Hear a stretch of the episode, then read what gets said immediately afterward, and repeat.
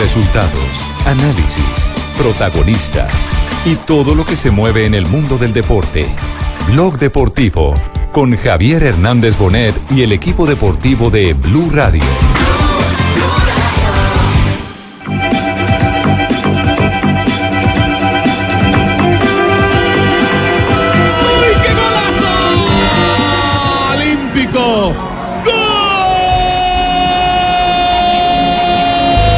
Negativas cuando pasan cosas como esta de manera repetida en tres partidos seguidos de visita. Y partidos grandes, importantes. Dígame, hermano, desde el año 70 ya estoy mamado, mamado hasta aquí. ¿De qué es que el? Hacía mucho rato que no veíamos un gol olímpico. Una alegría muy grande eh, de poner a debutar jóvenes de la división. Una vez que existió la expulsión, ya pues obviamente para nosotros lo único que nos quedaba era apostarle a un contragolpe.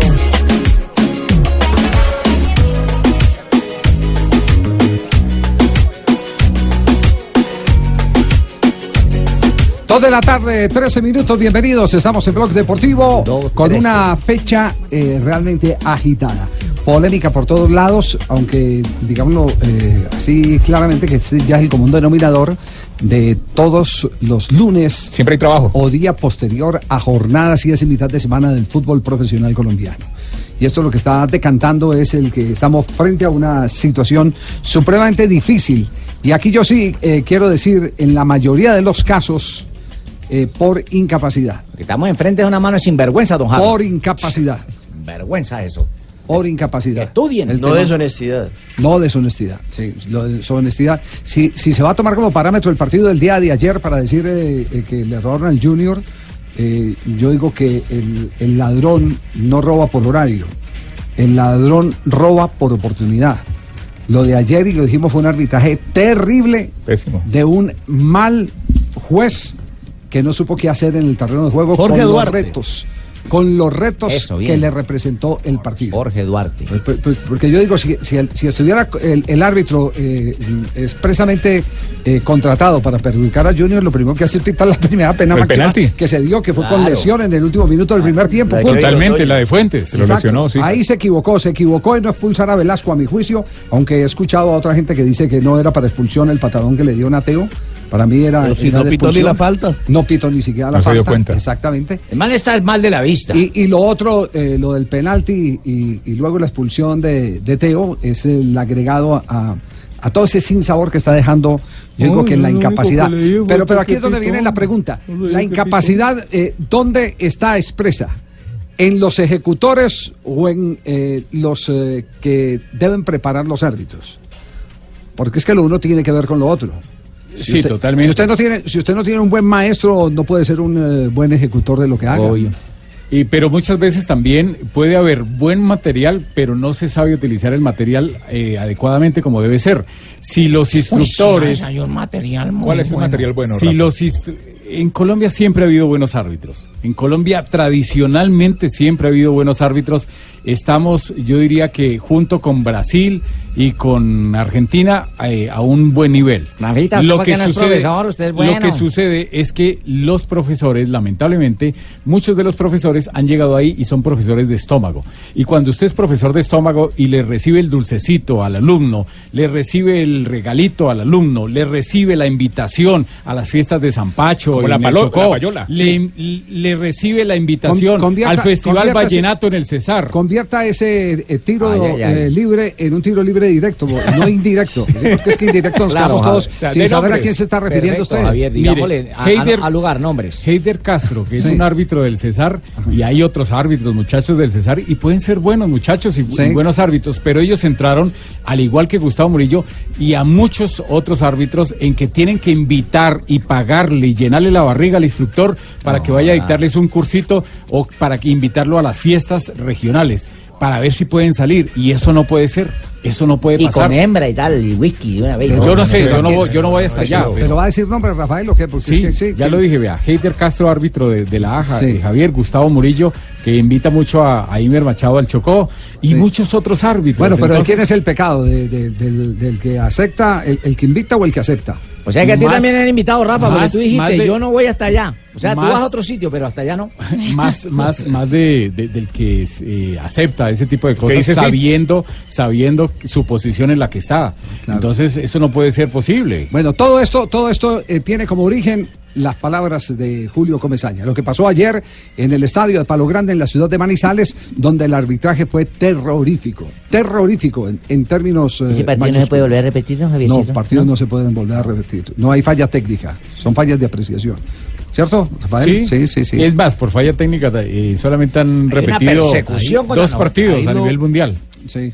Ahí lo único que puede suceder es que sancionen al árbitro y listo. Pero es que no eso es lo que estamos Sí, pidiendo desde hace rato. Ya nos jodieron a nosotros, ¿ya qué? Desde No, y lo hace- vuelven a nombrar. De- Desde hace rato estamos en ese tema. Pero bueno, escuchemos lo- la rueda de prensa de Julio Avelino Comesaña, el técnico del Junior de Barranquilla, que cuatro días atrás eh, había hablado de los árbitros eh, como eh, personas eh, que estaban en el margen del error, como todos los seres Y que humanos. tú dijo. dijiste, Así. vuélvemelo a poner y que no sé quién hacía y que no, Bueno. no me la vuelve a hacer. ¿Que Eche no la volvieron a clavar? A uno a veces le dan ganas de hacer otras cosas que alguna vez las hice y me avergonzaron, ¿verdad? Y que no quiero repetir. Ya estoy grande para repetirlas y aprendí de esas lesiones. Pero adentro, adentro es muy difícil dominar y manejar las emociones, positivas y negativas. Positivas, a veces uno se agranda y quiere hacer cosas de más o burlarse y está mal. Y negativas cuando pasan cosas como esta de manera repetida en tres partidos seguidos de visita. Y partidos grandes, importantes. Afortunadamente, la televisión está ahí para ver todo lo que pasa. Entonces yo me voy con una felicidad inmensa en mi interior porque el equipo hasta con 10 jugadores buscó, insistió, peleó el partido ante un buen equipo que por algo está donde está. Este, y, y me voy contento por eso. Como le dije a los jugadores, nosotros podemos poner la cabeza en la almohada esta noche y dormir tranquilos. Oye, qué bonita palabra en medio de todo. Sí, el maestro No, llamó a la Julio- cordura. Julio es un hombre pero- inteligente, pero aquí viene la otra carga. Aquí está la Ahí otra viene el carga. tema duro, el tema duro.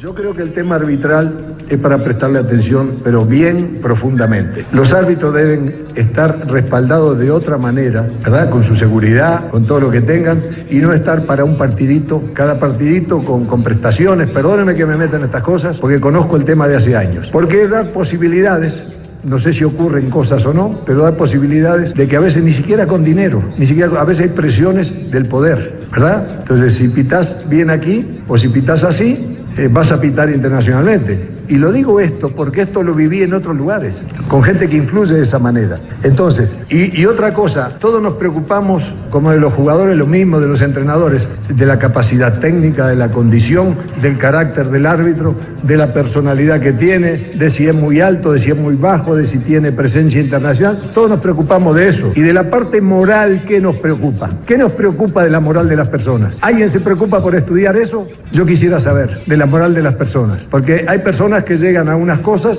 y tienen un límite y son capaces de ceder en algunos de sus valores o negociar, pero hay algunos valores que uno no los negocia nunca, porque no podría vivir, no podría ¿Qué existir. es lo, qué es lo que está pidiendo Julio? ¿Polígrafo pa- para los árbitros, así como se hace ya Sí, para a- los, los funcionarios de, de alto nivel? Así, así ¿Sí? lo está pidiendo, Ahí pero también está pidiendo hombre. que haya profesionalización. eso Bueno, esa, sí par- es- esa parte sí la hemos venido luchando desde hace mucho rato porque, hace mucho rato. porque el fútbol eh, lamentablemente tiene como combustible el arbitraje. Y si usted no le echa gasolina al carro, entonces se vara. Entonces lo que está pasando eh, aquí y en muchas ligas, porque no es solo en Colombia, lo que pasa es que Colombia es de las más atrasadas en reconocimiento a los árbitros que Es tiene la que- única, Javier, que no tiene asociación árbitro. de árbitros en Sudamérica, contando las Ningún 10 árbitro puede asociaciones. vivir del Es la única que no que tiene asociación, imagínese. Sí, eh, entonces eh, el, el árbitro por lo menos tiene que tener la tranquilidad de que si lo nombraron, se va. Ah, ah, bueno, es que aquí lo dijo recientemente el presidente de la DIMAYOR, que había árbitros que le pagaban un hotel de cinco estrellas, pero no tenían con qué comer. Imagínese. No le alcanzaba la plata para comer alrededor. Si usted eh, eh, está en un hotel de cinco estrellas, No. tiene que pagar taxi para irse al, sur a comer. a Tiene que pagar taxi. No. tiquetes, pero no Javi, hospedaje. Sí. No, no, no. No, sí, Están, están pagando, mire, a los árbitros centrales le pagan millón novecientos cincuenta mil pesos por un partido de la A y les dan el avión y les Hay un dan convenio con aerolínea, sí. Sí. Es decir, el tema está como anillo al dedo para lo que eh, sostuvo acá que iba a tener eh, como eh, intervención eh, prioritaria el presidente de la DIMAYOR, Jorge Enrique Vélez. Cuando acá vino, eh, estuvo en el programa y habló concretamente de ese tema, de que había que echarle eh, mano a- al arbitraje para profesionalizarlo, por lo menos para Pero- que el árbitro sí. sintiera, el árbitro sintiera en cualquier momento eh, el que no está de relleno dentro del mismo espectáculo. Que eh, es un profesional como es profesional el jugador que marca la punta izquierda o como el goleador. Y si el proyecto ya está, Javier, ¿qué falta? ¿La, la, la voluntad política que llamamos o No, no, no, falta eso, plata? no, ¿O qué? eso- ¿Por, no, por qué no los han profesionalizado si ya hay proyecto? No, porque nosotros tenemos más inconvenientes que cualquier otra federación, porque es que nosotros tenemos rama profesional, rama aficionada, que hay- es la que compone la federación. Entonces son tres poderes los que hay, no se crean, son tres poderes que se tienen que poner de acuerdo para poder hacer cualquier tipo de inversión en el arbitraje. Y el problema es que hay muchos que piensan que si no lo hace la Difútbol, si no lo hace el señor Álvaro González, entonces no está bien.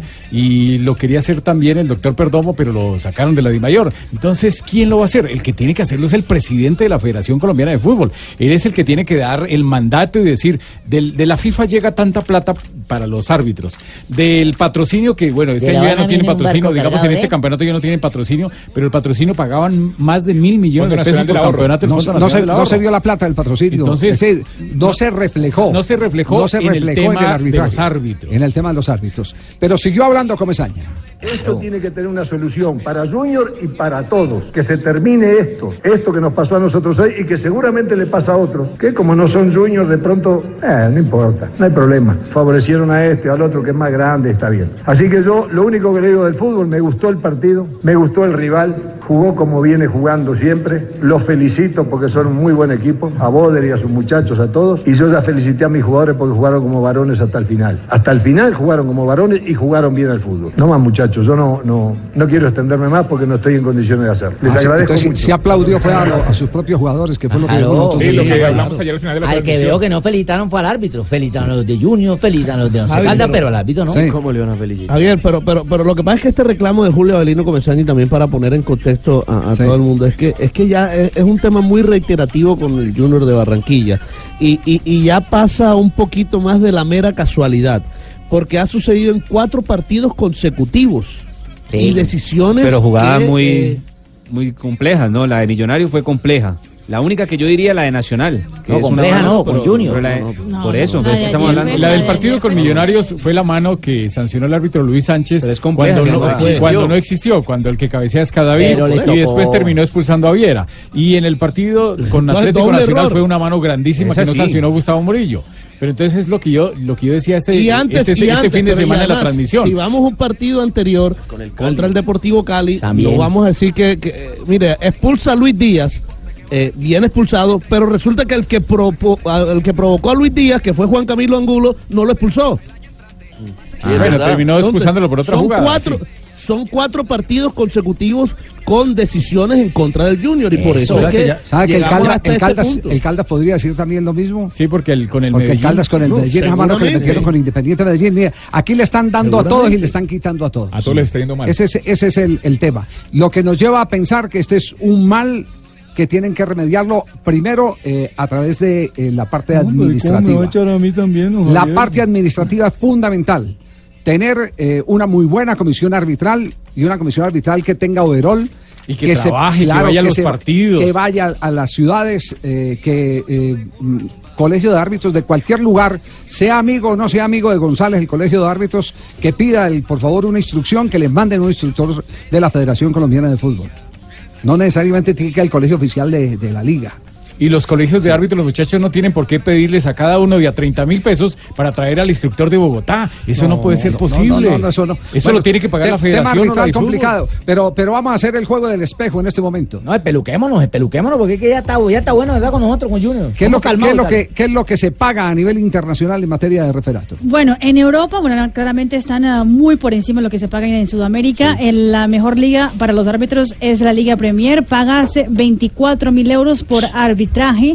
Es decir, o sea, Con razón. es un salario fijo mensual Por de partido. independ- independ- no, no, no, Ah. independiente de los partidos que se que se piten. En España se paga organizados. 10 mil euros, arbitraje. 10 mil euros que son fijos a los árbitros más 3.500 por, Por partido, partido. pitado, exactamente. 10 mil fijos, arbitraje 10.000 profesional. Listo. En la Serie italiana, el salario fijo mensual es de 8 mil euros y por cada partido dirigido le pagan 4 mil euros a los árbitros. Más de 25 millones de pesos colombianos. En, eh, pasando a Latinoamérica, en México, 1.100 dólares por partido dirigido.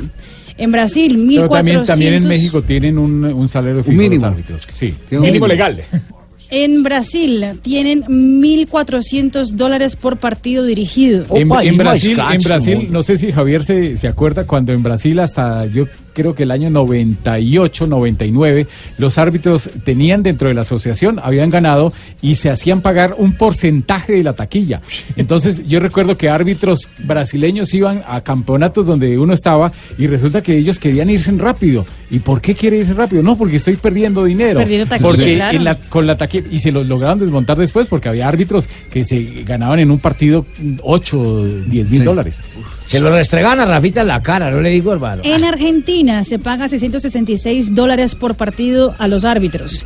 En Colombia, 600 dólares por partido dirigido. Marina, sí. un, un aporte, al menos en Argentina, no sé en el resto de los países de Sudamérica, el cachet que cobran los árbitros no es lo mismo si son árbitros internacionales que si no lo son. ¿eh? El árbitro Sí, de acuerdo al nivel. Cobra más por partido que el árbitro que no tiene esa categoría. ¿Y tiene una asignación mensual, no? Únicamente por... por- Sí, sí, sí, tienen tiene asignación una mensual. asignación mensual, sí. Sí, Ah, tienen tiene una asignación, mensual son, son cobran dos, por partido. Ah, son dos, los- los son oídos son los de acá. dos Sí. entidades, la AAA y la otra, ¿cómo se llama, Juanjo? Se me, se me- El, el Sadra. El Sadra. De allí son las, es- las dos de- entidades. de allí es Pitana. Acá si no pita no cobra. Perú 370 dólares por partido dirigido, en Paraguay 65 dólares por partido dirigido y en Chile también hay árbitros FIFA que cobran 680 dólares No, por después- partido y los que no son FIFA cobran 580 No, dólares Rafa, por pues, partido. con razón. está con, jodido. con razón, con razón eh, para poder pitar tiene que invitar a, las fiestas del pueblo a- al instructor arbitral. Claro, claro. Sí, Es más, No, pobrecito no. ese man que pitó ayer, vamos a hacerle una vaca y vamos a darle billetes. Pobre- man. pobrecito el que invitan man. porque no tienen que gastarle allá. ¿Con qué le van a gastar? No, no, no, no, no. no. Bueno, tema arbitral eh, definitivamente complejo eh, en el Ahora, fútbol Javi. colombiano. Sí, Juanjo. No, que yo, lo escuchaba con Mesaña y podría haber sido la conferencia de prensa de cualquier entrenador del fútbol argentino. Yo veo que esas cosas se replican eh, porque si vos hablás con todos los entrenadores de cada una de las ligas, siempre el entrenador, el hincha que mira desde el lado del interés de su club y de su día a día se siente perjudicado. Esto es porque además el sistema está totalmente sospechado. Pero Comesaña, que es un hombre de fútbol de tantos años, yo, eh, a ver, eh, convalido cada una de sus palabras y estoy de acuerdo que, que está mal el arbitraje en la región y que necesitamos, por ejemplo, urgente el VAR para respaldar a los árbitros. Sin embargo, yo hubiera preferido que lo que dijo Comesaña, con la experiencia que él tiene, lo dijera ganando, que no lo dijera después de un partido en el que lo perjudicaron. Porque si no, eh, el entorno futbolístico lo que va a decir es, lo dice ahora porque está llorando, porque se está quejando, hombre, porque no le fue bien, porque cuatro, hace cuatro Juanjo. partidos que lo perjudican. No, está bien, pero digo, si vos te pones a mirar los intereses de cada entrenador, y, y creo que Rafa lo decía, siempre los entrenadores se van a quejar de- del, del arbitraje, probablemente lo hayan perju- perjudicado a Junior o no. Pero si hablas con el técnico de, de Once. Caldas, por ahí te, No, te a, mí, dice a mí algo lo que, a- parecido. a mí lo que me parece de, de Julio es eh, incoherente. Eh, el que eh, hace cuatro días el árbitro era un ser humano y ahora no es un ser humano. Porque hace cuatro días el árbitro era FIFA y ahora no. Ah, pues, exacto, entonces Ah, sí. hay, que tener, hay que tener la misma línea de discurso. Por eso yo les dije, no creo en las palabras de, de- de- de Julio, esa eh, salamería eh, de que es eh, un ser humano, eh, que todos nos podemos equivocar cuando sabemos que por dentro tiene la bronca. Eh, pero está jugando a lo que siempre se ha jugado en el fútbol colombiano. tú dices que se la A lo guardó que decía- ese día. yo vuelvo y digo, Don Alex Gorayev era el maestro en eso. Cada que le pitaban mal, él no se ponía a llorar, no vetaba árbitros, sino que decía, hágame el favor y me lo vuelven a poner que dos veces no me la embarra. Así es. Sí, pero, pero también no hay que permitir que los equipos veten árbitros en Colombia. Hay un árbitro Hola, que ustedes saben, Hola, se llama. Ervin Otero, árbitro del Sí. departamento del Meta, y dicen que el América lo vetó. Entonces, no puede un equipo estar vetando árbitros. No, pero eso es, una, entonces- eso es una debilidad de la organización. Eso no puede bueno, es que ser. est- estamos hablando es de la debilidad de la organización. Todo está saliendo desde la madre. desde la Federación Colombiana de Fútbol, donde no hay una organización coherente, no de ahora, de hace muchos años, porque ni con Yesurún, ni con Bedoya, ni con Don León, ni con ningún otro presidente, ni con Astudillo, se pudo tener un arbitraje plenamente organizado. Oh, ese es el Javier, tema es además, ese. ¿cómo me va a echar a El mí es. Yo no le dije Dos de la tarde, 32 ¿Cómo minutos. No, no, juego. Tranquilo, Teo. Epa. Mejor vamos a pintar los estadios de Colombia en el único show deportivo de la radio. Vive la emoción de este partido con Zapolín. La ¡Ey, pintura que te da más rendimiento, cubrimiento y duración. ¡Maestro! Pues pucha, diga. Eso, maestro. Estamos en Cójame el Pito, estamos pintando con Zapolín. Estamos en las dos. Pinta, renueva y decora. Píntele el pito a Rafael Sanabria con Zapolín. La pintura para toda la vida. Visita www.pintaresfacil.com y descubre lo fácil que es pintar y decorar. Un producto Invesa, Zapolín, en el único show deportivo de la radio. Sí, Dos de la tarde, pito de 32 Sanabria. minutos. Estás escuchando Blog Deportivo. Dos de la tarde, 36 minutos, estamos en Blog Deportivo y las noticias frescas llegan con Jumbo. Claro, Junior siempre tiene que estar ahí. Escura de Jumbo te trae noticias frescas en Blog Deportivo. Colombianos, colombianos en acción en este momento en las ligas más importantes del mundo. ¿Quiénes están? Rigore, ehm, avevamo visto l'arbitro andare verso il centro. En este centro momento está en la Liga Italiana en acción Duván Zapata. El Spal está enfrentando al Atalanta. Hoy el equipo colombiano es el visitante en la Serie Italiana, jornada número 4. Y en ese momento el partido empatado sin goles. Recordando que el Atalanta es décimo tercero con cuatro puntos. El Spal es sexto con seis puntos en la tabla del calcio. Y otro hombre con pasado en la selección Colombia, en España, Bernardo Espinosa también está en acción. un poco Sí, más señor. sencillo. Y ahora- Girona enfrenta en ese momento al Celta de Vigo, también por la jornada número 4 del fútbol español. En ese momento está el partido 2 a 1, el minuto 40 de juego. Bernardo Espinosa, titular del conjunto del Girona, que en ese momento con la victoria parcial está sumando 7 puntos y escala hasta la sexta posición de la tabla primera división del fútbol de España. Sigue sin volver Mojica, ¿no? Lesionado todavía. ¿Y qué, pa- y qué pasa en Inglaterra? Porque también tenemos eh, fecha de la Liga Premier. encontró directamente. Devolución de Montoya. Southampton contra el Brighton. El Brighton hoy no cuenta. nombraron pasó rapidísimo. El Brighton hoy no cuenta con izquierdo. El ah, gol del Southampton lo acaba de hacer Hodgberg, el ah, jugador de Islandia. En ese momento entonces el Southampton y el Brighton que están peleando por posiciones eh, en la mitad de la tabla de la Premier League. Va el Southampton con siete puntos y ya es décimo en la tabla de posiciones. Ahí están entonces los jugadores colombianos en acción en las diferentes ligas, en las más importantes del mundo, España, Italia e Inglaterra. Las noticias frescas que llegan con Jumbo. Estás escuchando Blog Deportivo. Ya se le empieza a ver entonces la mano al Pecoso Castro en la mechita. Un en el empate ganados. No es Sí, coincidencia, es el pecoso. Le va muy bien. Siempre los arranques. Todos los equipos de Pecoso arrancan así. Muy bien, muy bien. En la fecha Y 9 cero 8 se empiezan a desequilibrar. Es un técnico, es un técnico que Ah, trabaja pero bastante porque bien. echa la sal. No, no le estoy echando la sal, yo ya lo conozco al hombre. El hombre arranca no, bien, pero luego hay algo que no sé qué, lo mismo le, le pasa a Néstor Otero. Lo que pasa No, es que bien es un luego- técnico muy exigente y lamentablemente la idiosincrasia del jugador colombiano y su forma de, de ser no les gusta que les exijan. Entonces, cuando ya empiezan a ganar un poquitico de protagonismo de cartel, el malo empieza a ser el técnico. Es eso, cierto. Usted lo está diciendo. Señor. Eso le digo. El hombre ¿para qué pregunta, al- Jimmy? Es que nadie lo había hecho tan pero, claro. Pero es más eh, la cuestión eh, del profesionalismo. jefe, jefe, gracias, Lamberto. también. Gracias, Lamberto. Que el jugador tiene que tomar conciencia de eso, que es un profesional de esta disciplina y que todos los días se tiene que exigir, más que el técnico le exija, uno mismo se tiene que exigir. Y eso es lo que tienen que saber los jugadores de los que- equipos que ha dirigido el Pecoso Castro, que es un gran entrenador.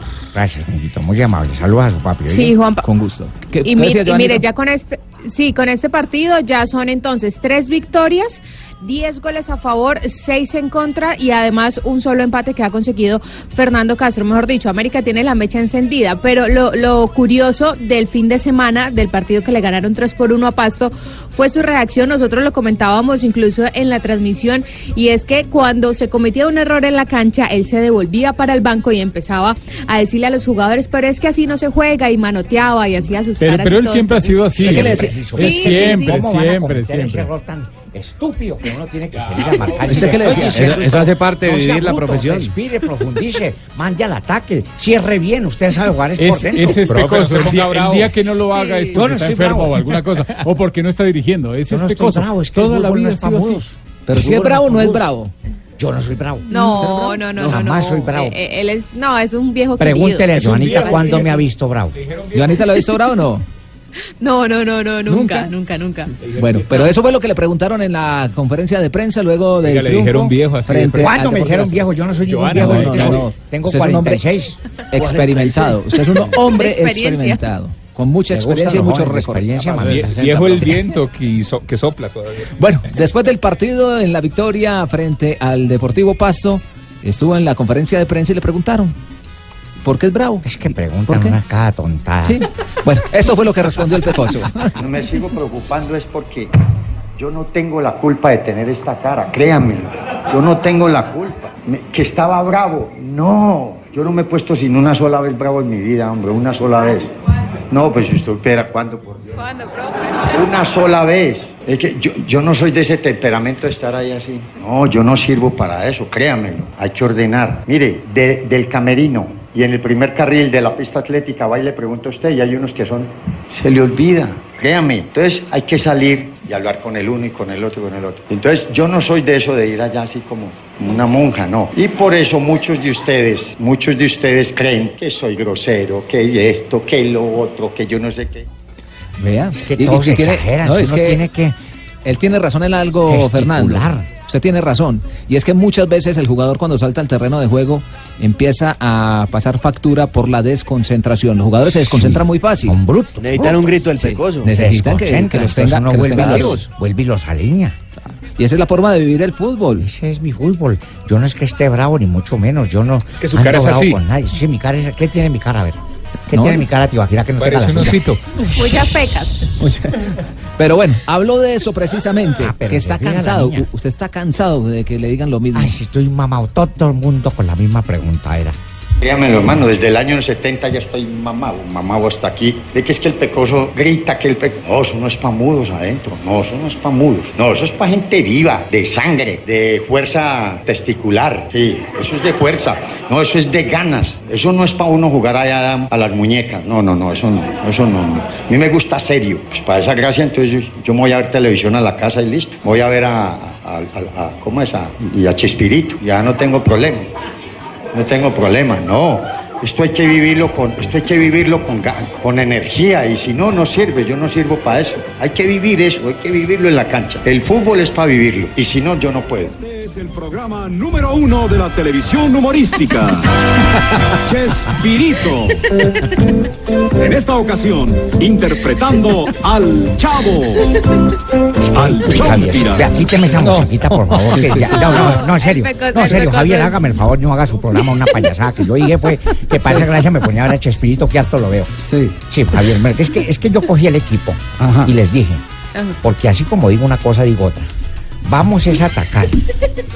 Y no contaban con mi astucia porque en mi defensa, si, me, si a mí, a mí, la defensa que veo que me están atacando, a mí me da cosa. A mí me da cosa. Mire, lo que pasa es que yo les iba a infundir ánimo, astucia, dinámica.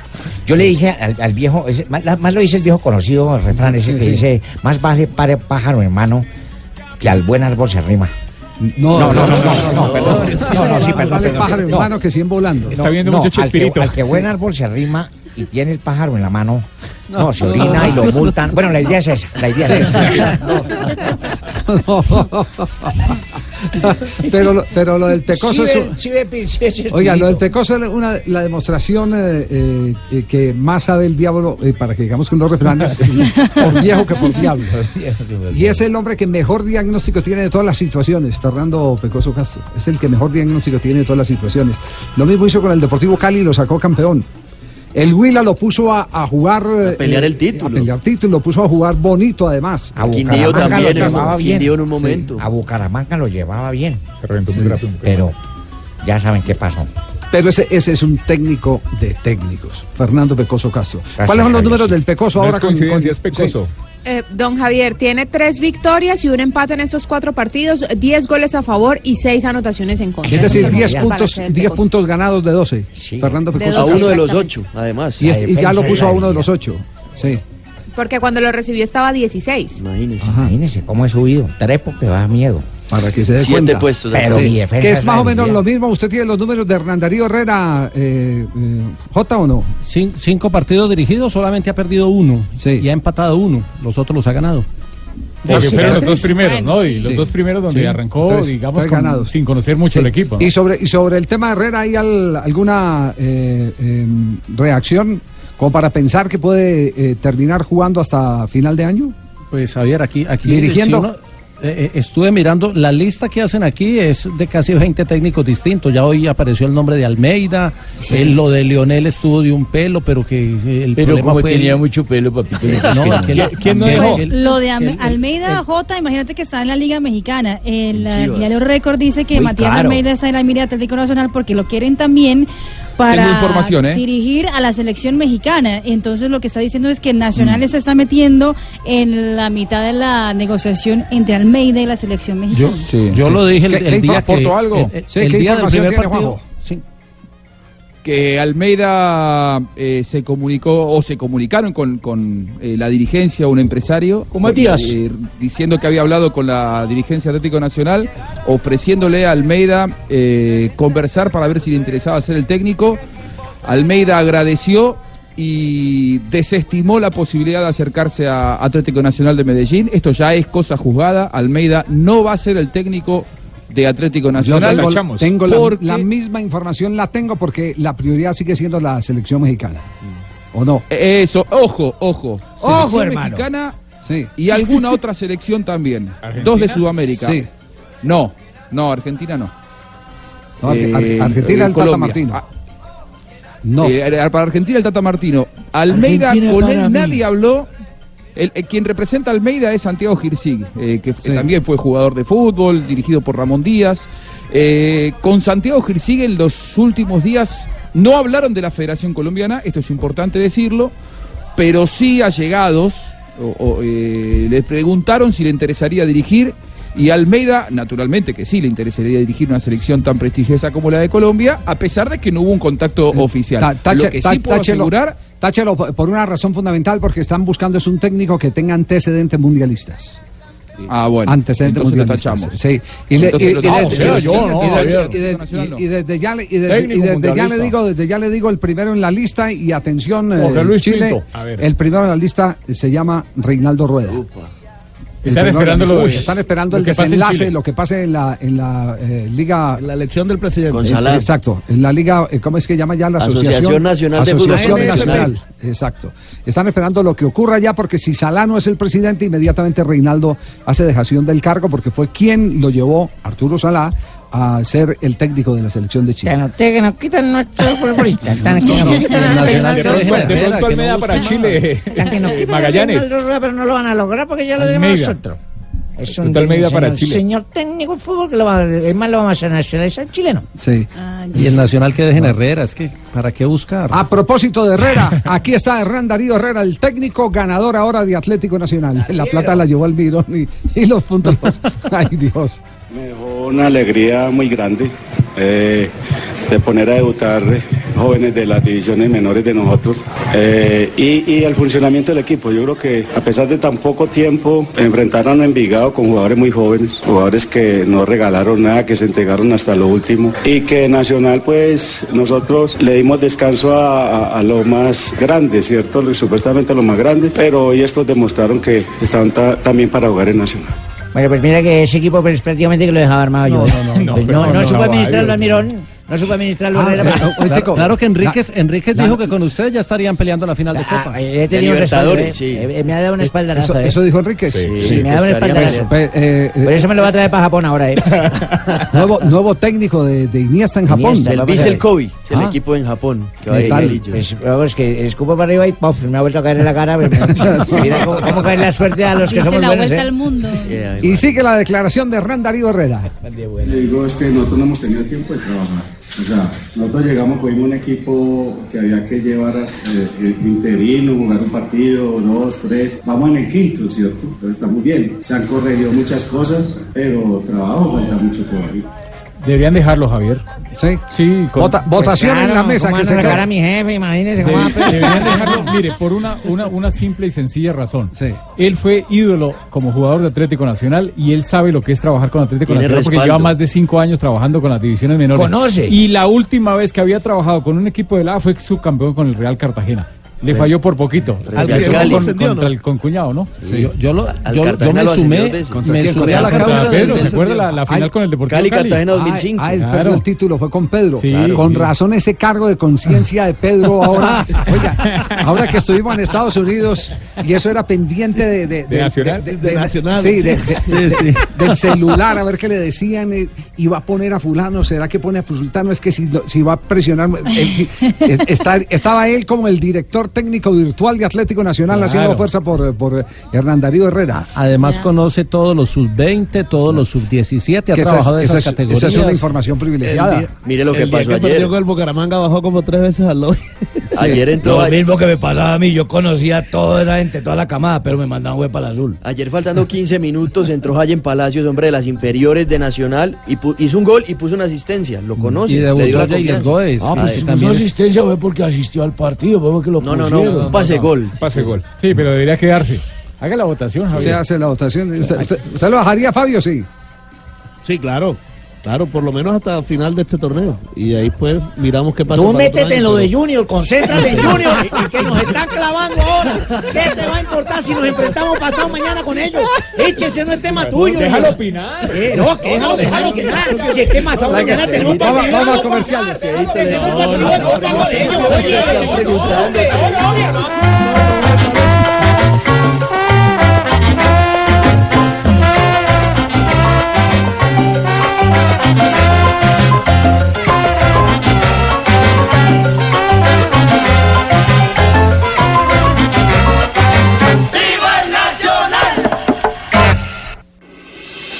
Estás escuchando Blog Deportivo. En Champions League, cada partido es especial. Intensidad, concentración, compromiso, respeto. Pero algunos partidos son inolvidables. Por las emociones que despiertan, los recuerdos que nos quedan.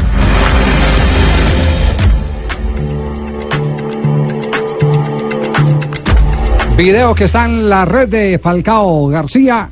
Lo acaba de eh, subir el goleador colombiano hace pocos minutos. Exactamente, eso en el antesala de un partidazo que se viene en el día de mañana, ya es el previo, de Atlético de Madrid contra el Mónaco. Él, ah, desde que supo que se iba a jugar contra el Atlético de Madrid, ha puesto cosas en las redes sociales diciendo que qué grato es volver a ver la hinchada colchonera y obviamente en la, la antesala del compromiso, Falcao también poniendo un video ya anunciando que inicia la Champions League con un partido muy especial para él. Bueno, pues bien, a nombre de BetPlay vamos a presentar al Cholo Simeone porque el Cholo, rival de Falcao, el desde el banco con el Atlético de Madrid, se eh, refirió al goleador colombiano. Mi pasión es ganar en betplay.com.co, la plataforma de apuestas deportivas en línea más grande del país. Betplay presenta en Blog Deportivo. Hoy en la antesala habló el Cholo Simeone, el ah, técnico del Atlético de Madrid, y obviamente le preguntaron sobre el regreso de Falcao García a territorio colchonero. El partido eh, se va a jugar en el Estadio Luis II, en el Principado de Mónaco. Pero eh, dice que tiene muy gratos recuerdos de- del Tigre, no solamente en Atlético de Madrid, pero también cuando pasó por Argentina. En cuanto a Radamel, agregar la, la liga que ganamos en Argentina juntos en River cuando él era muy joven. Grandísimo recuerdo, sobre todo primero por la persona, un hombre de fútbol, un hombre, como la palabra bien lo indica, eh, se ha comportado maravillosamente dentro del vestuario, se ha ido muy bien del Atlético de Madrid. Seguramente cuando vuelva al Wanda la gente lo recibirá como se lo merece. Él sabe que lo quiero mucho y sus compañeros que han compartido grandes momentos con él lo mismo. Ojalá mañana salga un buen partido y nada, nos demos un abrazo cuando termine el encuentro. Muy bien, ahí está entonces eh, el eh, director técnico del Atlético de Madrid, el Cholo Simeone, hablando Lo tuvo en River, de fueron campeones. Sí, sí, fueron campeones y, y también lo tuvo en, en el 2008. Atlético de Madrid. Eh, permítame un instantico porque está en línea en este momento el presidente de la división mayor del fútbol profesional colombiano. Eh, sabemos que nos eh, hace una deferencia al salirse de una reunión eh, que tiene en este momento montada en su oficina. Eh, lo que le agradecemos para conocer eh, cuál es en este momento la reacción, eh, doctor Vélez, del fútbol profesional frente a los reclamos que se vienen haciendo en materia de arbitraje, especialmente después de lo sucedido entre Once Caldas y Junior. Eh, Javier, un saludo muy especial a usted, a todos los oyentes. Y esta semana, esta mañana tuve reunión con la comisión eh, arbitral. Obviamente revisamos la situación, se- ellos van a tomar las medidas que les corresponden. Eh, vamos a, hacer unas, unas vedurías de los mismos miembros de la comisión en los próximos partidos eh, para evitar este tipo de situaciones. Eh, y ya el- las decisiones que se tomen internas las tomará la comisión arbitral que tiene reunión mañana y el próximo miércoles que nos van a mirar con detenimiento el partido. Tuvimos una, una, una reunión larga con eh, Antonio Char, que estuvo aquí con nosotros, que obviamente manifestando su, su, sus quejas y, bueno, creo que esperemos que todos estos inconvenientes tan desafortunados, eh, no sé, ya no es un tema generalizado, desafortunadamente pues eh, eso pasó en este partido y, y el que había pasado con, con Nacional, que digamos que son los temas más evidentes eh, y esperemos que eso no vuelva a ocurrir. Eh, presidente, pero eh, concluyeron con algún diagnóstico de qué es lo que está pasando. Yo recuerdo que usted cuando estuvo acá acompañándonos eh, en, en directo en el mismo estudio de, de Blue Radio, nos eh, insistía en que uno de los temas era la profesionalización del arbitraje. ¿Será que por tanta economía hemos perdido calidad en los protagonistas? ¿Que puede pasar por ahí por el lado? tocamos, tocamos ese tema, tocamos dos temas. Primero el tema del VAR. Yo quiero decirles que eh, nosotros tuvimos siete árbitros nuestros en capacitación en el VAR en Paraguay la semana pasada. Eso está una muy buena noticia. Fueron 55 árbitros de, de todos los países afiliados a Conmebol. El único país donde los siete que pa- pasaron el examen fueron los nuestros. Ya iniciamos todo ese programa que le había dicho yo estas veces ese día que íbamos a iniciar el programa del tema del VAR eso va adelantando, eso va a ser, digamos, bastante largo. Tenemos, eh, cuadramos un poquito el, el tema para que sea en el próximo año y medio, más o menos, que tener, hay que capacitar 100 personas, más o menos unos 30 árbitros, más unos 60 eh, asistentes. Eh, ustedes entenderán pues que eso es todo un proceso. Eh, pero digamos que ya empezó el cronograma, ya arrancó los primeros siete y vamos a hacer el programa para poder seguir. Hablamos del tema de la profesionalización, nosotros tenemos comité esta semana, será un tema que tratará el comité porque ustedes saben que el tema arbitral depende fundamentalmente de la federación, a ver de qué forma avanzamos rápidamente en el tema de profesionalización. Y obviamente eh, se van a tomar otras medidas, pero ya de carácter interno que solamente sabremos cuando se discutan en la comisión arbitral, que será mañana y pasado mañana. Doctor Vélez, usted como presidente de la DIMAYOR está al tanto si a los árbitros realmente se les está dejando de nombrar, porque no se les puede castigar porque no, no tienen contrato directo con la federación y con la DIMAYOR, sino eh, si se están tomando los correctivos con aquellos árbitros que se equivocan y uno los ve en la siguiente fecha eh, saliendo a, a dirigir en los mejores partidos y no pasa nada. Sí, eso fue uno de los temas que, que hablamos y, y obviamente eh, nos van a pasar el informe. Ellos dicen que sí lo están haciendo. Yo pues eh, no, no tenía el informe en, en- en las manos, entonces vamos a, a revisar. Pues uno de los temas que, que vamos a revisar para realmente si se está cumpliendo o no con lo que siempre la Comisión Arbitral ha manejado en ese sentido. Sí, eh, eh, ahora eh, yo sé que a usted eh, está acostumbrado a, a- a las papas calientes y sobre todo a las eh, preguntas eh, a quemarropa, por eh, eh, duras que sean. ¿A usted le vende seguridad eh, el panel de instructores eh, que tiene en este momento la Federación Colombiana de Fútbol?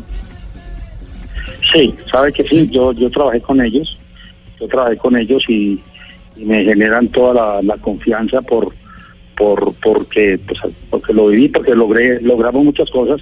De alguna forma, yo creo que pudo haber habido uno- unos días de, de que no hubo reuniones y casi durante unos 20 días porque se estaba nombrando la nueva comisión y ahí pudo haber habido algún tipo de no no de nada distinto que no no, no hubo reuniones no hubo sanciones porque no no tienen la forma de sancionar si es que se habla de sanciones, sino la comisión, pero ya está completamente eh, ya integrada, o sea que pudo haber pasado esa situación, eh, Javier. Bueno, muy bien. Eh, Fa- Fabio, no- nos regala un minutico más, eh, presidente. Qué pena con usted Sí, abusar. claro que sí. Sí, sí. A ver, Fabio, la última pregunta. Yo veré, Fabito. Sí, sí.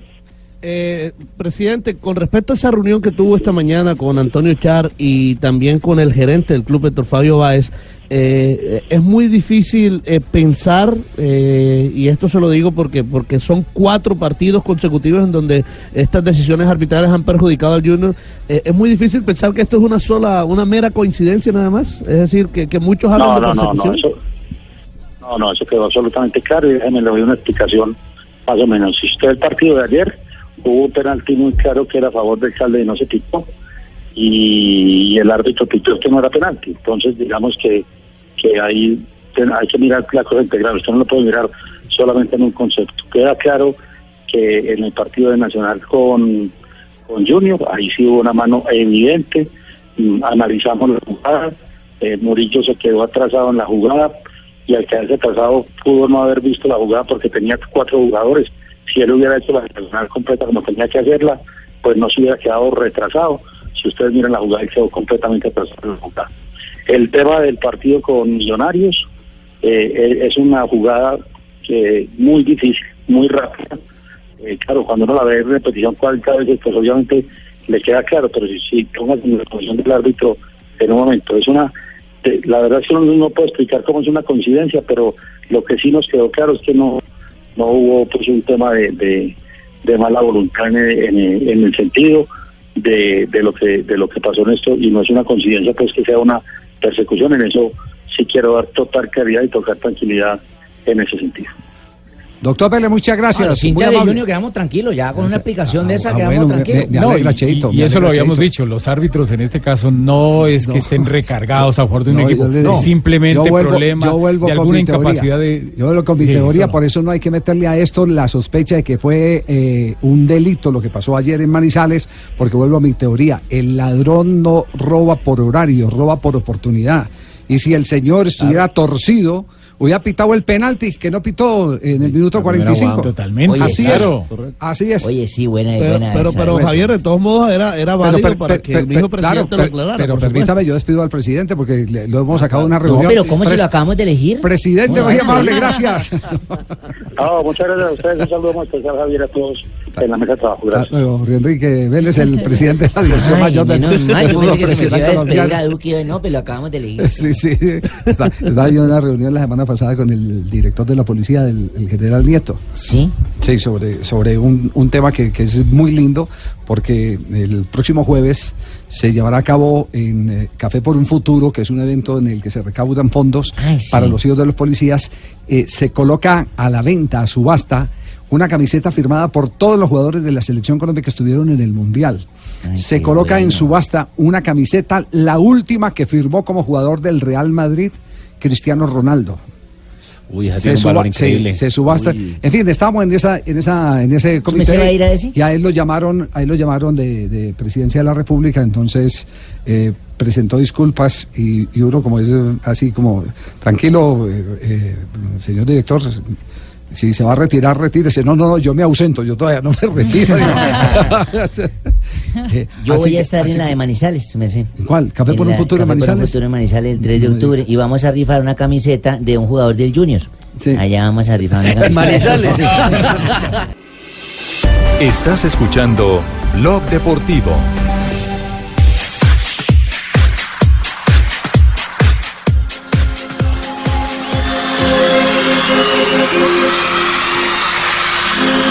En una villa nació 3:16. fue deseo de Dios crecer y sobrevivir a la humilde expresión, enfrentar la adversidad con afán de ganarse a cada paso la vida.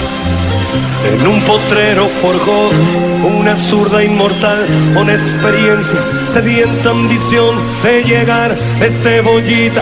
Soñaba jugar un mundial y consagrar. Solo esto le faltaba para. Le faltaba la cereza para adornar el postre, para que sea en el programa número uno de la radio mundial, ¿eh?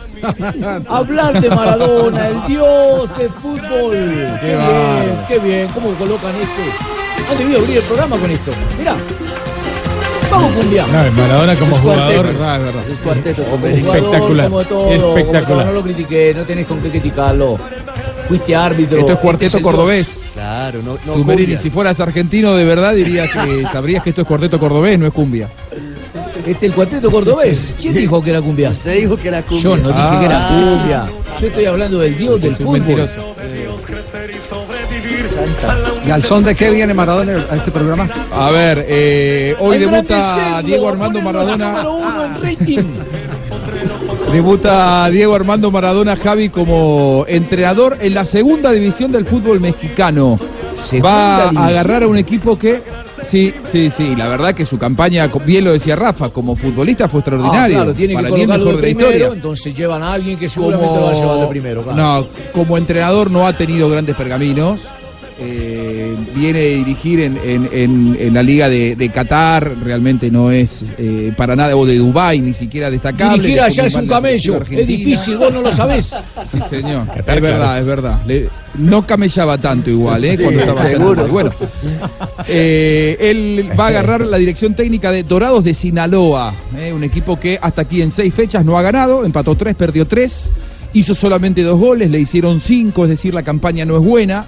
Hoy debuta como local, atención con este nombre, me lo anoté porque es difícil. Cafetaleros de Tapachula. ¿eh? Contra ese Cafetaleros rival de Tapachula, fácil debutar decirlo. A las 9 de la noche de, de Colombia, va a estar debutando. Transmisión, por lo menos para la Argentina, no sé para Colombia, de uno de los. de- de repita conmigo, repita conmigo, un cafetaleros de Patachula. No, tapachula. No, Repita usted. Repitan conmigo. No, con Usted le quería dar el No, no, tono, no, ¿verdad? no repiten con usted. Además, a Maradona el fútbol no, no mexicano le debe traer muy buenos recuerdos por aquel mundial. Y de claro, fue campeón Pero, sigue con el contrato de 86. Bielorrusia, ¿cierto? Sí, sí, eh, sí, la es verdad que eso fue medio impresentable porque él, él había firmado un contrato como eh, presidente de un equipo en Bielorrusia, 20 iba a hacerse cargo de la dirección futbolística del equipo y dice, seguiré siendo presidente honorario, pero claro, él tenía ganas de ser técnico en una liga presidente honor- con honorario. es distinto. Más bien, más bien, sí. Sí. No, pero ya, ya, ya no va a cobrar, ¿eh? Ya, ya no va a cobrar en ese club porque lo que ellos querían era que él se instalara en Bielorrusia. Sí, Por eso él dijo, toda la guita seguiré del siendo no mundo. La está donando. Ve. Es más, el primer partido que done lo regalará a una familia pobre. Ha perdido Al mucho día dinero, le toca ¿eh? a su Al- hermana, a su papá, a su mamá, a todos les toca. ha dilapidado mucho, mucho dinero. Las paradojas del destino, Javi, Sí. es que llega a una tierra, Maradona, con, con el pasado que ha tenido conflictivo con las drogas, llega a una tierra con una, con una conflictividad en cuanto al narcotráfico altísimo. Eh, llega a Sinaloa, nada más ni nada menos. Eh, muchos en la Argentina caliente, observan sí. que Sí. quizá hasta puede llegar a ser peligroso para eh, un drogadicto recuperado como es Maradona, pero los que saben de la, de la situación dicen que uno está constantemente a prueba. Maradona últimamente dijo que hace no sé cuántos años, como nueve años que ya no se droga y, y realmente le creo más allá de que en el Mundial se lo vio bastante desalineado. Hay que decirle que hable conmigo que yo soy una persona totalmente ya renerada de tipo de cosas. Gracias a Dios. Le Sí, puedo sí, dar consejos, bueno, puedo darle bueno. Sí, buena sí. expectativa una- de cómo poder Y, sa- eso. y sabe que esa, esa teoría que acaba de escribir eh, Juanjo, eh, cada rato la escribía eh, Norberto Pelufo, el profe, el profe Pelufo decía, decía, el reto, el reto es el pasar por encima del olor del aguardiente donde estén fumando Claro, marimba, claro, alguna la vaina, tentación. Día a día, la ¿no? tentación y seguir derecho. Sí, derecho, Ese es el mirar lo mal, hacerle feo. Ah, vos no me importás. Y no mirar para atrás. Es ganar día a día la batalla, es ganar día a día la batalla. Día Maradona lo está día. logrando hace tiempo que no se droga, pero, pero eh, bueno, muchos observan que quizás no sea el lugar ideal para alguien que Dulcecito, que el amor y la amistad que dieron porque dulcecitos con anís, no, no, nada, nada. Eh, el, el- el partido irá televisado. Es más, iba a jugar por la tarde el partido eh, ante la expectativa que generó el debut de Maradona como entrenador. Se pasó a la noche en un horario central, 9 de la noche, hora de, Para que no de- vean los de Colombia. errores. Será transmitido en- por la segunda cadena más importante de- del continente, por lo menos para la Argentina, no sé si para, para, para también para Colombia.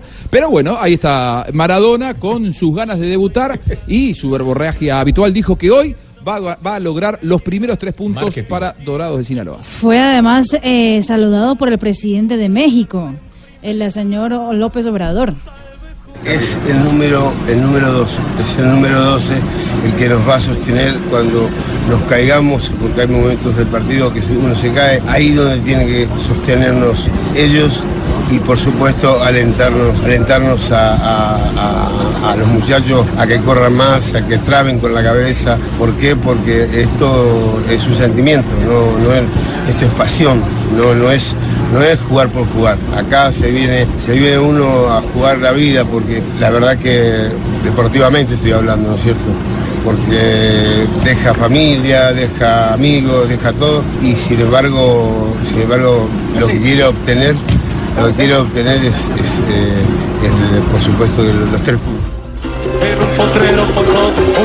Bueno, menos se le entiende al hombre. Le, le preguntaron por qué dejó la posibilidad de ser presidente de un club en Bielorrusia y se hizo cargo de un equipo de segunda de México. Y él dijo, yo quiero dirigir, a mí me gusta el olor a pasto. Esto decía el Diego sobre su debut esta noche. Le agradezco a toda la gente de, Culiacán, eh, de Dorados, porque eh, estar acá es lo que me gusta. Eh, si a mí me invitaran a estar en Hollywood, le diría que no. No, porque no, no, no es mi palo. Mi palo es el, el- el- el perfume del, del olor del pasto. Repitan conmigo, ver. Culiacán. Culiacán. Culiacán. Culiacán. Repita, argentino, Culiacán. Mucho riesgo. Culiacán. Ojo, ojo que Rafa de pronto se que va a Rafa- se puede equivocar. Sí, mucho riesgo. Siempre se equivoca con los nombres. Oiga, eh, Juanjo, eh, ¿cuánto dura en Dorados de Sinaloa? Eh, para que abramos aquí la, tiempo. la expectativa. Hasta diciembre, yo creo Dos meses. diciembre. En Bielorrusia duró dos meses. A ver, déjeme Como pensar, yo creo que en noviembre, noviembre. Noviembre. doy. Sí. Sí, yo creo que noviembre. No, Este de, año. de pronto, eh, Diciembre, De pronto diciembre, diciembre diciembre. puede Este ser. año. Diciembre sí. sí. Tres meses. Sí, yo no, Sí, no sí, creo que sí. esté Va a depender de los Yo resultados. ¿no? Sí. Yo, yo, eh, lo que dicen los que conocen el trabajo de Maradona como, como entrenador Sí. es que eh, en los, los inicios hay una etapa de deslumbramiento de los futbolistas con él, porque claro, los dirige una leyenda, los dirige Maradona, los futbolistas cuelgan el, el- el póster en, en- en- en la pieza, en su habitación, están deslumbrados, se sacan fotos con él, los invita a comer un asado. Ahora, cuando empiezan a medirlo lo que es eh, su, su rendimiento como entrenador, Sí. que pasan un par de meses, empiezan a sacar el póster de la pieza, empieza la etapa de... Pero bueno, Claro, pero están no tiene un ayudante que sepa de Para la eso parte está Luis técnica que- Islas. Sí, Sí, Luis Luis Islas. Islas. A mí, Luis a mí me Islas pasó con Panamá. Javier. ¿A usted va con Panamá? Sí. Claro, todo mal de Panamá, "Ah, este man berraco, ese de Colombia, el que está con Maturana, el que está en Ecuador, foto para allá, foto para acá, el que me acuyan con el containercito, con la mercancito. Ya después de que le empecé a apretar, y, ah, este güey está viendo mucho. Entonces, ya sé. No, es que me quería entretener. Pero iba a pasar con Dieguito. Sí, ¿Sí, sí, será sí. que lo llevaron por el plano deportivo Maradona? De- no, no, que- no creo. Yo tampoco No, creo es que lo, marketing, lo hayan llevado por el ascenso. El El nombre que No tiene pergaminos No, es- como entrenador. Es una manera de limpiar tiene. el nombre de Sinaloa. ¿Será que sí? No sé si es la mejor ¿Y si manera. lo es? Limpiaron, ensuciaron. De desviar la atención, de que se hable más de Maradona Se, que de se hable más de, de- de- de- del cartel, más de, de Maradona que del cartel. Claro. De Sinaloa. Hágame el favor y me está diciendo cuál es el cartel que está mejor que el mío, el de Sinaloa. No, ¿o de no, no, no, no, no, hombre. Está vetado en este El que programa. trabaja detrás ¿Quién me está de, detrás de Diego. El, el- el ayudante de Diego es, es Luis Islas, aquel, aquel arquero también que pasó por la selección argentina, que estuvo Chile, hágame en el favor y me nombra ya Centurión, que dijo que era intocable. Hágame el favor y me lo Ah, pone es en la lista, me lo borra en la lista, hágame el favor. ¿Cómo así? ¿Qué pasó? Usted no supo, pues. No supo, pues, que hay un jugador que se llama Centurión que dijo que era intocable como yo. Póngamelo ahí en la lista, hágame el favor. Muchísimas gracias. Chile, Carlos anote Centurión, Centurión. que no es ejemplo de nada. Centurión. ¿Verdad que fue lo que escribió? No, puede Centurión ser. que tiene a todo el mundo revolcado. La... Como siempre. Eh, a ver, Ricar- Ricardo Centurión, eh, ¿ustedes se acuerdan? Ah, se llama Ricardo Chile, escriba, por- Ricardo Centurión. Ricardo Centurión, después del partido de Copa Libertadores, en donde él se hizo el gesto de la camiseta de Boca después de que Racing quedó eliminado ante River, generó mucha controversia, Coudet lo sacó durante 20 días eh, y ayer volvió a jugar. Duró tres minutos dentro del terreno de juego, hizo un caño, una gambeta y supuestamente se desgarró, supuestamente se desgarró, porque la verdad que no está confirmado que se haya desgarrado, pero imagínense todo lo que, toda la polémica que despertó a su, a su alrededor esa, esa supuesta lesión. Bueno, eh, salió, se peleó con un periodista, se enojó con, con los hinchas de Lanús que le gritaban que había abandonado el partido. Y después por la noche, eh, en sus redes sociales, no tuvo mejor idea que. A ver, estoy buscando aquí lo que, lo que, lo que posteó porque realmente fue absolutamente eh, desagradable. Lo que Si me puso nombró a mí fue excelente. Eh, se comparó con Pablo Escobar. Se comparó con Pablo Escobar, nada Yo- más ni yo nada soy menos. intocable como Pablo en Medellín. Ya se dice una Como- canción. como además, Pablo en La Medellín. letra de una canción. Sí, O sea, básicamente lo que dice es, abro comillas, y ahora estamos aquí, seguimos aquí, yo soy intocable como Pablo en Medellín. Brindemos por los puntos que tenemos, brindemos por los triunfos que metemos. ¿Y quién carajo es ese Sí, tipo para compararse no es, conmigo? Hágame el favor, el que tiene la noticia también me lo trae ese, búscale, me lo trae también para acá. No, no, no. Cero No, a mí me encantaría ir a, ir a, ir a Medellín, pero no, pero, pero no por usted. Sí, no, sí, sí, sí. Otra cosa. Sí. Cero violencia, cero Sí, no, violencia. no, no, no. A Juanjo le encantaría volver a Medellín, ¿cierto? Con JJ. Con Siempre. J, sí, Con el sí, carnet, sí, con el sí, carnet tiene cosas de-. Sí, sí, sí. Pe- pe- Para referenciarlo por Pablo Escobar. No. Venga, búscale para acá, no le dé miedo que no es para eso. No, por usted no. Venga, que yo le pongo la orden de la catedral. pase. Lo No, voy a condecorar, le pongo la orden de la catedral. no, no, no, no, No, no me interesa. Por usted no. ¿Sabe que Por usted nada. Este, este, este episodio es mejor que lo. Sí, hay forma de Sí, borrar no. eh, ya que no quede dentro de. El, Y el que me va a mandar borrar también me lo trae para acá. Dos, tres de la tarde, 28 minutos, pero Centurión está loco, como tanta gente en el mundo. Evocando, evocando. La violencia, que él dice que nació en un La barrio ignorancia. difícil, complicado. bien loco. Ignorante total, ¿eh? No. Ignorante ignorancia. total. Tres. Incontrolable ese muchacho. 328.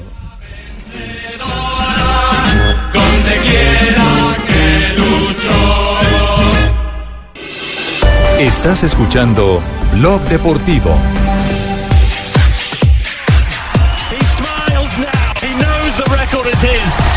202.57 by Dennis Kimetto, his compatriot, was a magical mark. The first sub 203 clocking. This will be the first sub 202 clocking. Noticia mundial, nuevo récord en la maratón se dio ayer en Berlín. Ah, impresionante. Raises a sprint on those magical legs. And at last, the world record is his.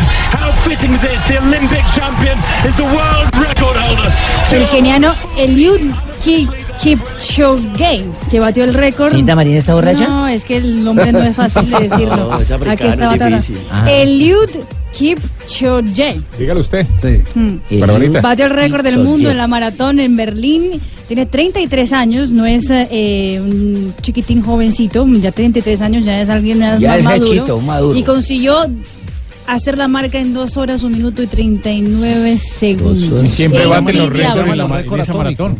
¿Cómo, cómo, J? Lo, lo llaman el récord atómico porque es tal vez el, el- el tiempo más difícil de poner en, en- en cualquier prueba. eh, son las dos horas para la maratón y es el que más se ha acercado. Ya está en dos, mi- dos horas, un minuto, 39. 39 segundos y ha rebajado en un minuto y 18 segundos la anterior una cifra. plusmarca. Es 78 una locura el tiempo que de hizo. Denis Quimeto.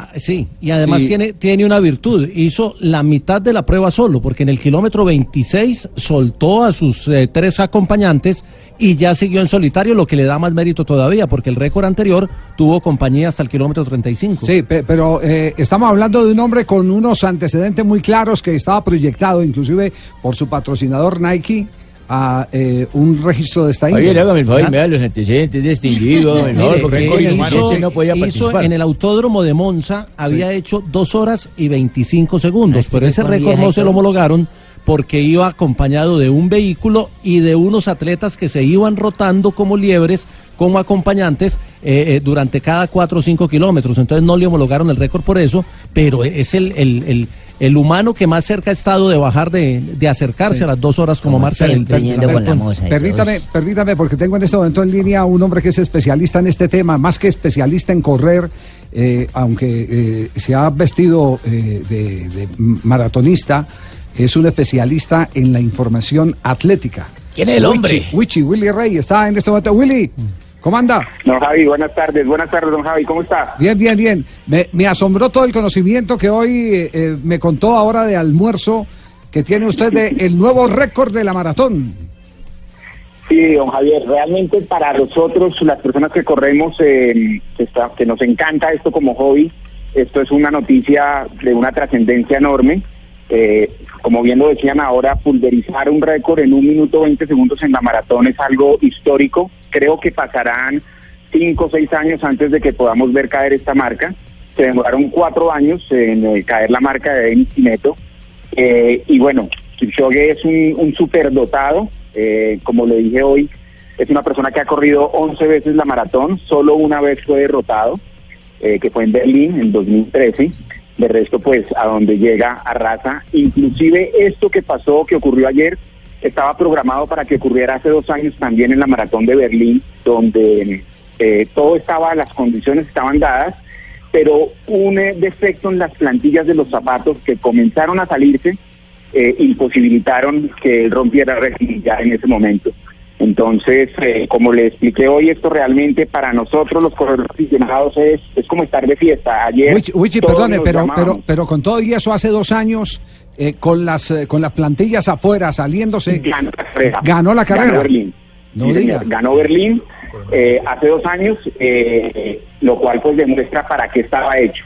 Y como bien decían ustedes ah, hace un momento, pues también ocurrió el tema con Nike en Monza. Fue una apuesta de millones de dólares eh, y desafortunadamente fueron 26 segundos los que lo separaron de poner al hombre por primera vez por debajo de la marca de las dos horas en los 42 kilómetros 195 metros. Eh, Él sigue con Nike, sí. Él sigue con Nike. Ayer, pues seguramente las zapatillas con las que corrió serían una algo que ni siquiera especial todavía. Pero su indumentaria, que fue algo que me llamó la atención, era una indumentaria relativamente normal. O sea, no iba pues con algo diferente a lo que uno ve en los deportistas que corremos usualmente en las carreras. Ya. Eh, diga así, Marina. Sí, es que aquí estaba haciendo la cuenta para saber cuál es el, el- el pace, ¿no? Como dicen los, los que corren, y, y quedé impresionada. A ver si estoy haciendo la cuenta que es 42 kilómetros dividido por 122, que serían los 60, por las dos horas, 120 más dos minutos. O sea que ese señor corre a 34 kilómetros por hora. Mire. Claro, mira, no tengo la cuenta en kilómetros, pero dar Aquí la tengo. que te dice todo. Claro, eh, Cada- en, cada- en pace, en pace. Cada Hay que 10, marcar. En pace. cada 10 kilómetros a 28.50, cada kilómetro a 2.52 y cada Correcto. 400 metros Eso. a 1.9 aproximadamente. Es que hizo, hizo, hizo los, los para que 5 ustedes kilómetros en 14 minutos, siempre, en, en- en todos los para que registros. ustedes entiendan la, la marca, y perdóname, Javi. En este país el aficionado élite, el más duro, como decimos nosotros, es, em, se me olvida el nombre, pero es de apellido Santos, ¿correcto? Él puede estar corriendo a 3.30 máximo o a 3.25. Este señor corrió a 2.53 en promedio. Lo que es impresionante es que corre los dos los 2.53 parejitos. O sea, se sube si acaso un segundo o se bajará un segundo ocasionalmente, pero de resto inclusive él está viendo que ya batía el récord mundial porque faltando llevaba 400 metros de ventaja, nunca quedó, siempre fue parejo, parejo. Lo que demuestra esto es que estaba totalmente estudiado cómo desarrollar la carrera. Eh, ellos siempre lo tienen, o sea, ellos no dejan nada al azar y es increíble, súper bonito siempre ver los márgenes de tiempo de ellos, de los profesionales de este calibre, y es que el pace siempre es, es kilómetro por kilómetro. Impresionante. Entonces, realmente, como le dije, don Javi, hoy es de fiesta. Todos los corredores aficionados estamos de fiesta con esta noticia. A ver, Javier, a ver, Javier, pero este muchacho sabe tanto de atletismo. ¿No puede tener otro apellido de Santos de Pastrana? No, yo creo que ¿Tiene sí. Santos? Está haciendo referencia a San Nicolás Santos. Javier. San- a Nicolás Santos, sí, dígalo. Nicolás Javier, no, un- Santos. Un, dato, un dato que es muy interesante. Mire, el, el registro cada 5 kilómetros que está, está incluso en, en la página de, No, no, del no, cronómetro oficial de la, de la prueba. En el kilómetro 5 lo hizo en 14.24. Los cinco siguientes en 14.37, 14.37, 14.18, 14.28, 14.21, 14.21 y 14.29. Es decir. Es decir, mantiene el mismo ritmo de carrera desde que sale hasta que llega. Sí. Y los últimos Correcto. 2195 los hizo a- en 628, es decir, que bajó de 14 minutos el, el- el promedio para, para esos eh, kilómetros finales. Y, Es- Javi. tiene tiene Ah, bueno, técnicamente todo planeado.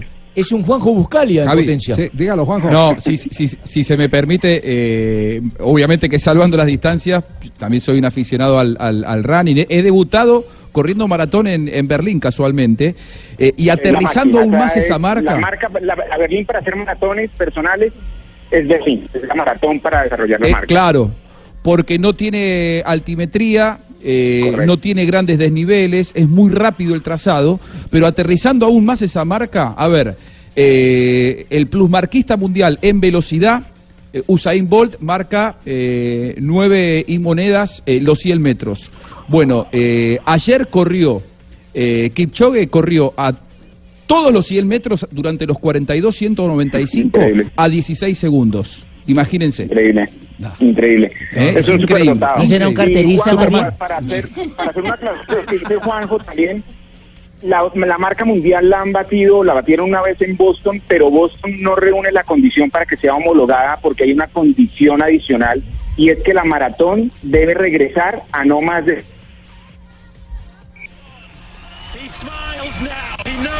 Se nos Williams. Bueno, que- queríamos hacer el registro porque no todos los días se rompen marcas y sobre todo Ah. de esa dimensión, de la maratón. Es un hecho histórico. Eh, el el eh, eh, nombre ya eh, lo, lo aprendimos. Ya lo aprendió Barbarita. Ya. Ahora sí, ¿cómo A ver, es, el señor se llama Elud Kipchoge. Kipchoge. No, sí, estás harta. Kipchoge. Y, sabe, y saben que para los, para los habitantes de la ciudad de Berlín es un motivo de orgullo eh, indescriptible que, que se corra la maratón en su ciudad.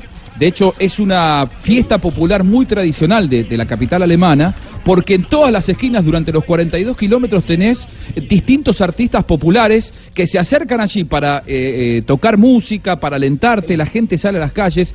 Todo es eh, absolutamente gratuito solamente por el hecho de participar en una fiesta y además el Maratón de Berlín es uno de los cinco mayors que hay en, la, en el calendario. De la Ah, eso no, no, no, no, no, no, pero eso no es alemán.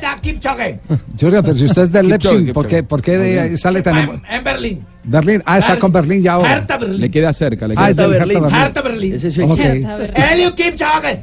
Eh, ¿Cómo se llama el atleta? Elio Kipchoge. Muy bien. Gracias, Jürgen. Llega, va, va, va, va, putan. Hombre. Knows the record is his. 202.57 by Dennis Kimetto, his compatriot, was a magical mark. The first sub 203 clocking. This will be the first sub 202 clocking, and by a monstrous margin, he is going to break the world record. He comes towards the line, raises a sprint on those magical. Estás escuchando Blog Deportivo.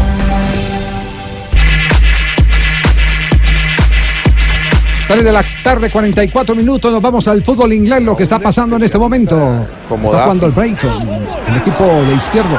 ¿Fue o no fue al terreno de juego el colombiano? No, señor, hoy José Heriberto Izquierdo no estuvo en la lista de los convocados por el, el, Brighton, que hoy pierde, está perdiendo, minuto de 90 ya de juego, 2-1, gana el Southampton con gol de Holzberg y de Ings de pena máxima. Duffy hizo el descuento con ese resultado de Southampton, sale a la décima tercera posición de la Liga Premier con 7 puntos, ya se mete en la undécima posición de la Liga Premier, mientras que el Brighton y el equipo de Izquierdo está en la décima cuarta casilla con apenas 4 puntos en 5 jornadas de la Liga En la Premier. vida uno amanece a veces jodido y sigue jodido porque uno ya lo de Junior listo, entonces que pagar la historia y que dejar el rol del man y tal. Ahora ni de vaca van a hablar siquiera. No han hablado de vaca. Hizo gol, no han hablado de vaca.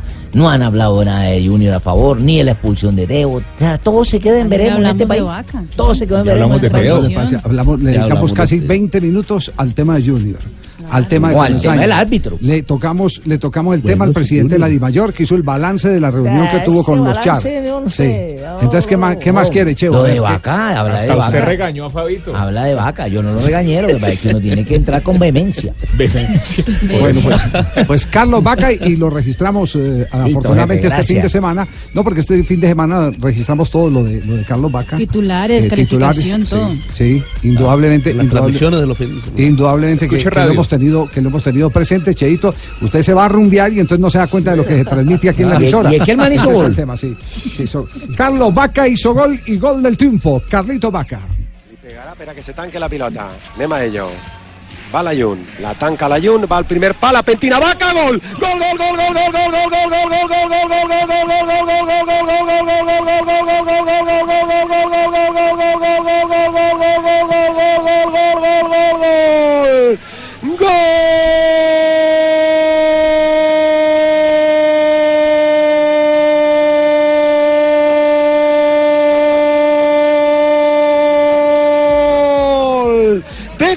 Vaca, pilota penjada al punt de penal, prolonga, la toca Vaca, la toca l'altre pal, no pot fer res Cuellar, que la veu passar, algú dels nostres ha anat a tocar-la, menys mal que no ho ha fet perquè podia haver estat en fora de joc, no n'hi ha bar, o almenys l'Ardi no ho senyala, de la segunda parte. ¿En qué lengua está narrado ese gol? Es el dialecto catalán mezclado con el español que hablan en Valencia. Ajá. Por allá. Dialecto valenciano. Yo pensé que eso era vaina soledeño. Soledeño, sí. Soledeño. ¿Cuál es soledeño? ¿Qué fue lo que dijo Carlos Vaca después de la victoria? Dijo Barbra Streisand. ¿En inglés? ¿No declaración en inglés? dijo Barbra Streisand. No, no puede ser.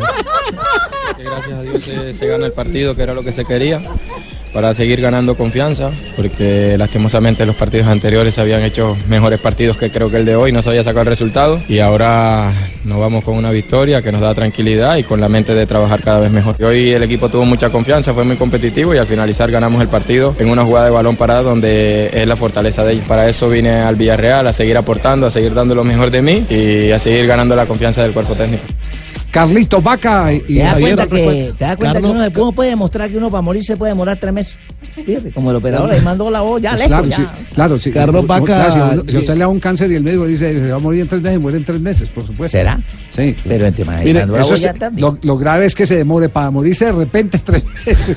Ah, de repente. Javier, Ah, Carlos sí. Vaca llegó a... De repente se muere en 20 años. De, de repente. No, qué horror. Mire, qué Carlos. Vaca llegó a 50 goles eh, por 50, liga. en compa. todas, 50 goles por liga.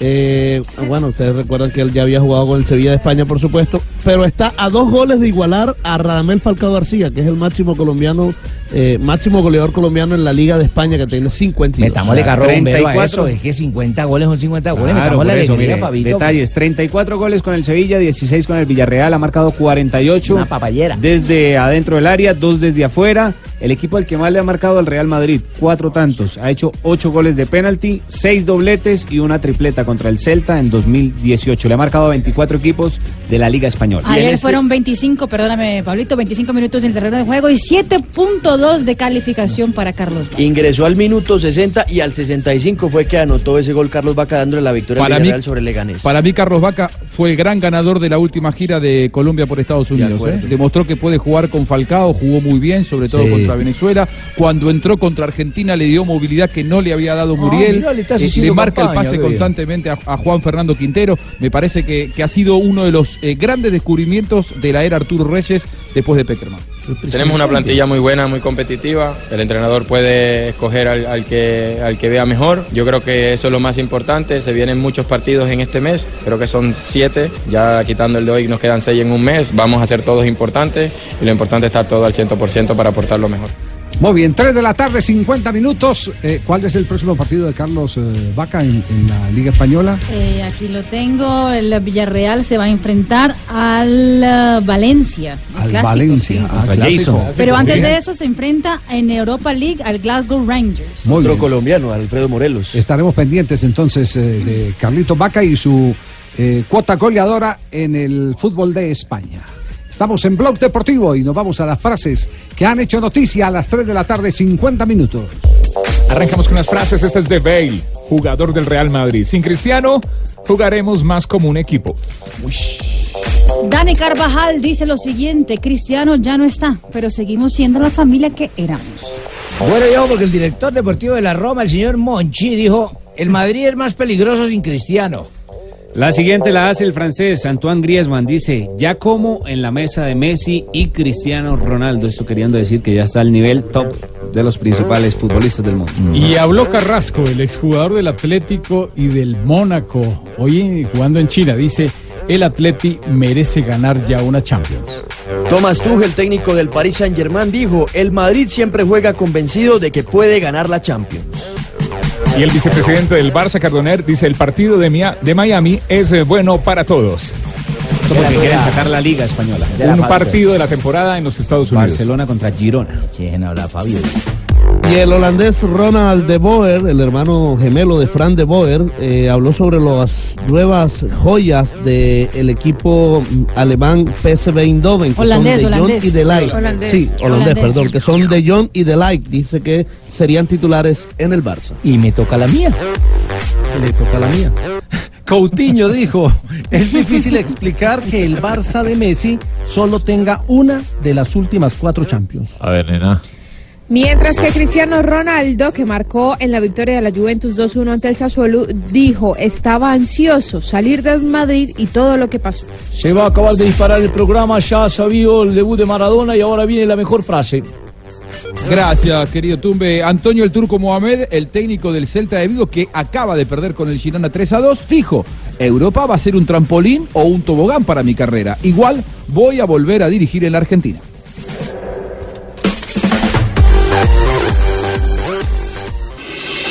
Estás escuchando Blog Deportivo.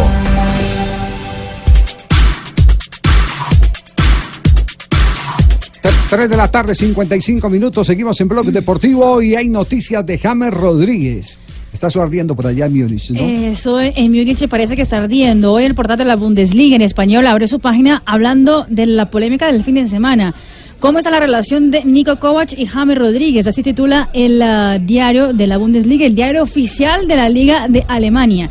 En el artículo hablan de, eh, pues, eh, del comienzo, que Nico Kovac dijo desde el comienzo que iba a contar con James Rodríguez, que James se quedaba en el conjunto bávaro, eh, pero que James Rodríguez, por el tema de la lesión, solamente pudo llegar un mes después a las concentraciones, que cuando se vieron había mucha química entre los dos y que en algún momento a lo mejor las cosas, eh, esa química no se hizo el mix que tenía que hacer y en algunos momentos se ha visto que eh, James no está de lo más cómodo en la plantilla del Bayern Múnich. Sin embargo, el del artículo parece que se- o sea, es positivo, que dice que James tiene que estar tranquilo porque su posición en el club lo va adquiriendo a, a medida que el campeonato Es decir, que él tiene que irle ganando el pulso al director técnico.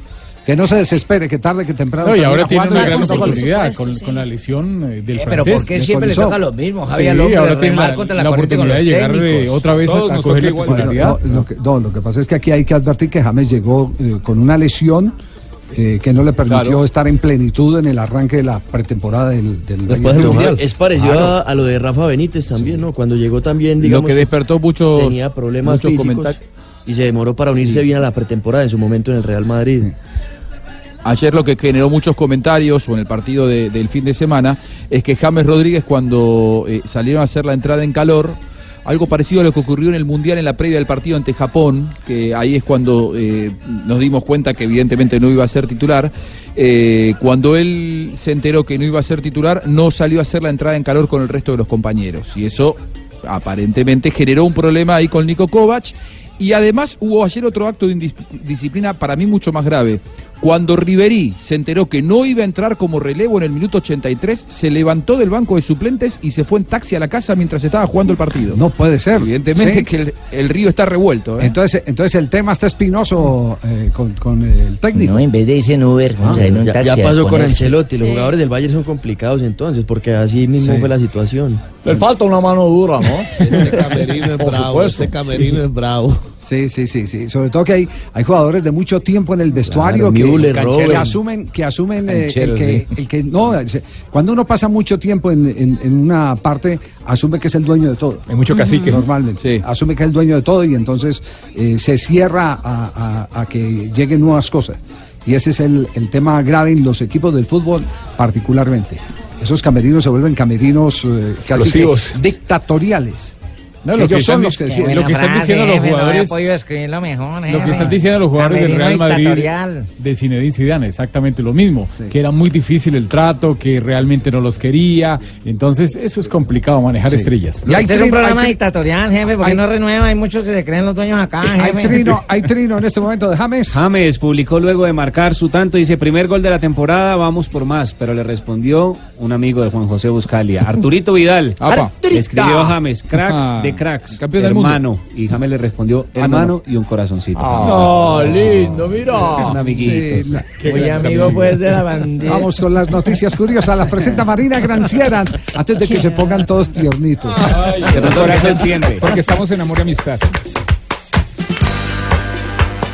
El jugador del Manchester United, Mateo Darmian, eh, se compró una linda Bentley roja que vale 140 ¿Una linda mil. qué, mija? Un carro Bentley. Ah, de los más caros que hay, Ah, tengo entendido. 140 ¿Entendió mil. una linda pelirroja? No, yo no le entendí, mi El padrino nunca vio, el padrino nunca vio ese El problema es que después de, de comprarla, eh, fue a parquearla en una farmacia, ahí cercano donde estaba el lugar del- de la compra del carro. Y ahí mismo, como parqueó el lugar equivocado, no importa, no importa el carro que uno tenga, tiene que parquear en lugares que están disponibles para parquear. Allá sí hay leyes. Y ahí ya se ganó su primera multa en su Ah, nueva bueno, Bentley. mira. Se De la estrenaron. 160 libras exactamente de esterlinas por haberla parqueado. Los paparazzis claramente tuvieron un deleite con la- las imágenes. Cristiano Ronaldo estuvo de ocasiones por eh, Grecia eh, y se fue revelado después de que ya pasó un mes de sus vacaciones que el delantero portugués, para agradecer el trato que recibió en el resort donde estuvo, dio una propina de 20 mil euros. Wow. 20 mil euros para los que estuvieron ¿Por ayudando. qué no fui mesero? Más de Imagínese. 60 millones de pesos. No, mejor sírvale a don Javier, hombre. Eh. Don Javier da 30. Demasiado dinero, ¿no?